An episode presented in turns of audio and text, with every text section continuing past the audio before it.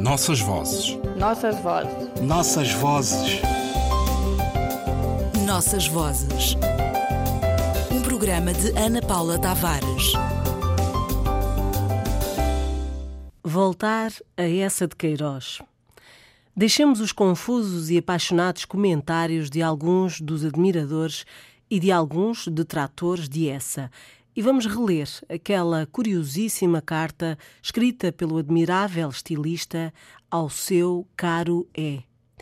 Aqui está a missiva na página 41 e seguintes, capítulo 6 do livro póstumo intitulado Cartas Inéditas de Fradique Mendes e mais páginas esquecidas, Porto, 1929.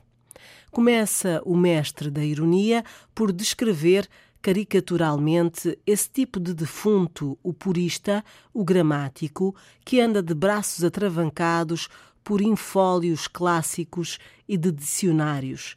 Diz várias coisas interessantes, como, por exemplo, que fora de Portugal nunca o purista existiu, e em seguida explica que este tipo monstruoso não quer saber da ideia, mas só indaga se a palavra é vernácula não cura da emoção poética, apenas vigia a colocação da vírgula ou a sintaxe oracional.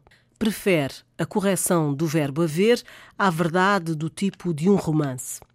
Este delicioso retrato ridicularizante do purista tem a excelente virtude de aconselhar os que escrevem ou procuram escrever com inteligência, a não exagerar, no cuidado maníaco de se expressarem com virginal pureza de todo impossível.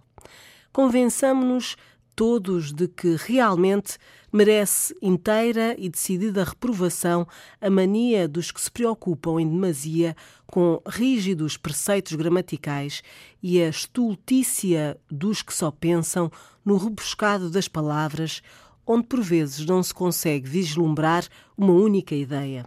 Sim, tem essa excelente virtude mas por culpa do excesso dos defeitos que essa atribuiu ao chamado purista, sem sombra de dúvida repulsivo, as palavras do mestre enganam os ingênuos que, seguindo norma oposta e não menos caricata, se comprazem em expender ideias ou pseudo-ideias com termos mal relacionados, inexpressivos, incorretos. É bonito e útil e até recomendável gerar pensamentos aspirantes a geniais. É de admirar o sentimento, a emoção, a imagem traduzidos em verbo artístico. Porém, quem ler apaixonadamente as palavras de Queiroz quem não atentar em que, tratando-se de uma caricatura de tipo ridículo, os defeitos do caricaturado estão propositadamente exagerados, passará a ter a acaciana opinião, opinião trivial e falsa de muitos negligentes e ignorantes do idioma, de que ao escrever-se convém cuidar só do pensamento e desprezar as palavras que o expressam. Vasco Botelho do Amaral. Existe sobre os clássicos da língua portuguesa a estranha ideia de uma grande familiarização. Toda a gente leu, conhece e cita. Pouca gente admite quem não conhece ou que não os colocaria entre os dez livros a levar para a ilha deserta. Ler os clássicos, reler os clássicos, tornaram-se expressões banais.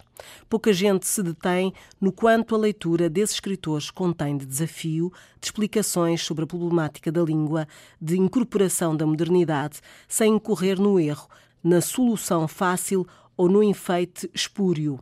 Ler ou reler os clássicos é pensar na língua e nas formas como ela se renovou nas propostas dos grandes escritores.